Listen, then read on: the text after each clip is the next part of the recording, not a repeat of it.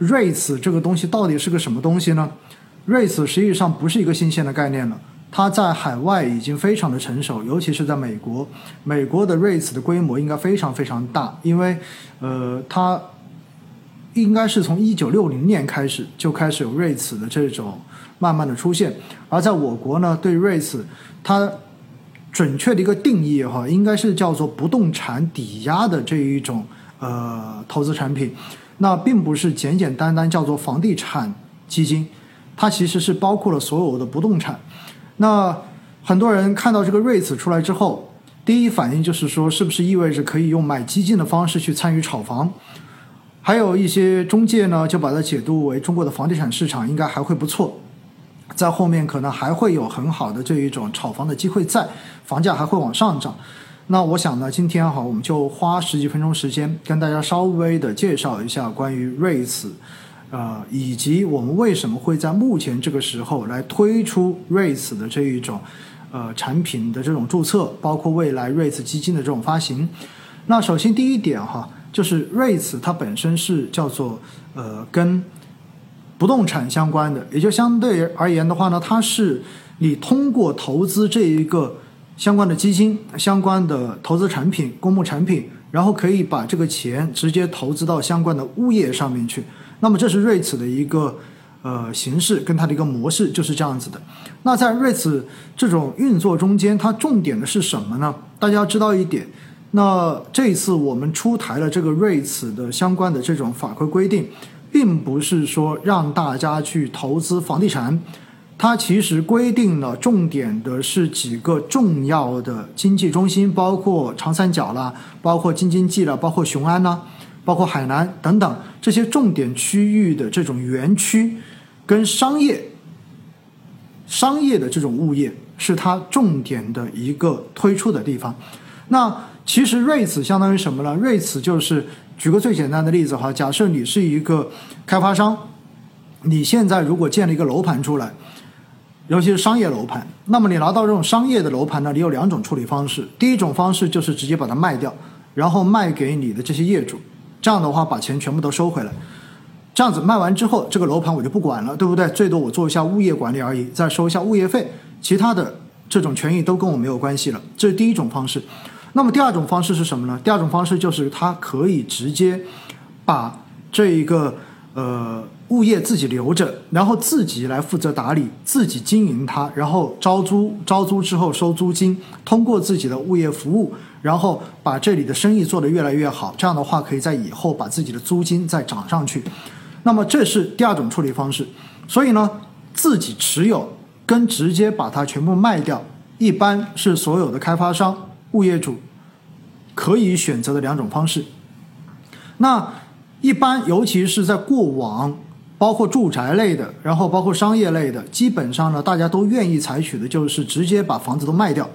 卖掉之后的好处是可以迅速的回笼资金，然后拿到这个资金之后再去买地，然后再去开发，再去开发下一个盘，然后采取这种高的这一种现金的周转，然后来达成更快的买地、更快的开发新项目。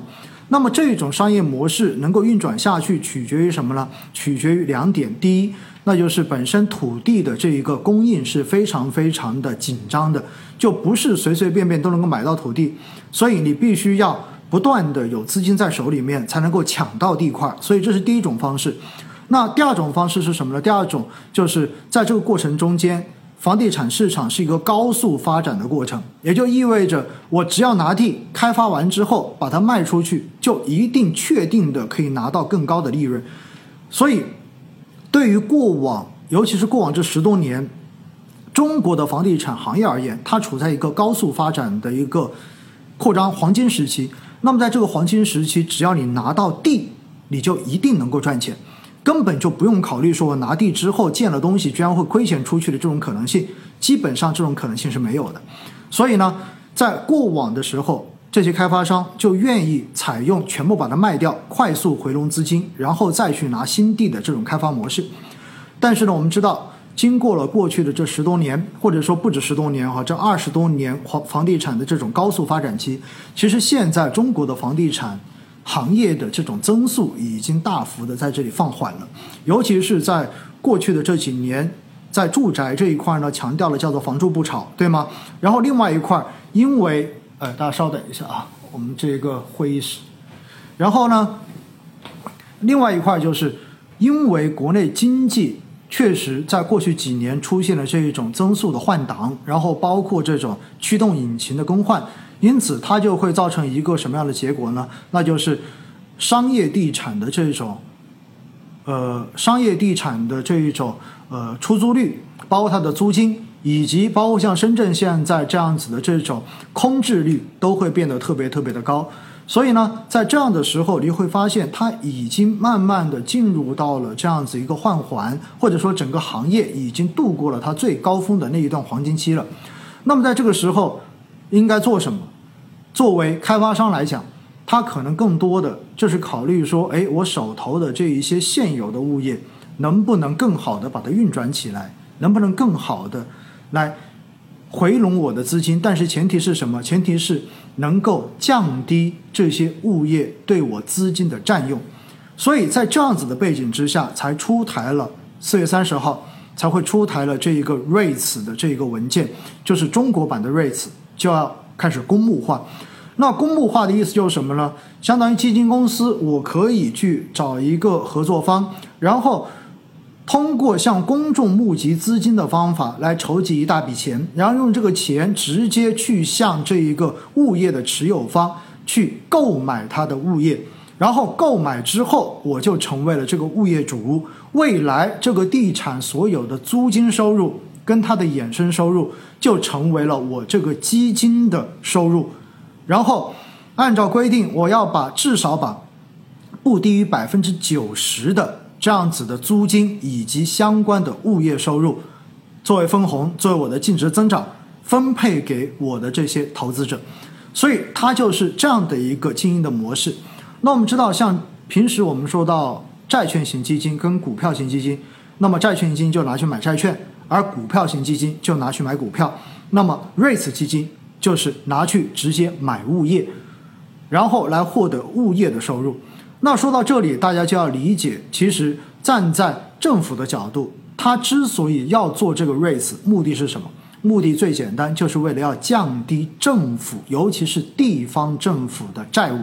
要降低地方政府的这一种杠杆，还有就是降低相关这一些房企以及很多。这种做基建的这些企业的杠杆，为什么？大家想想看，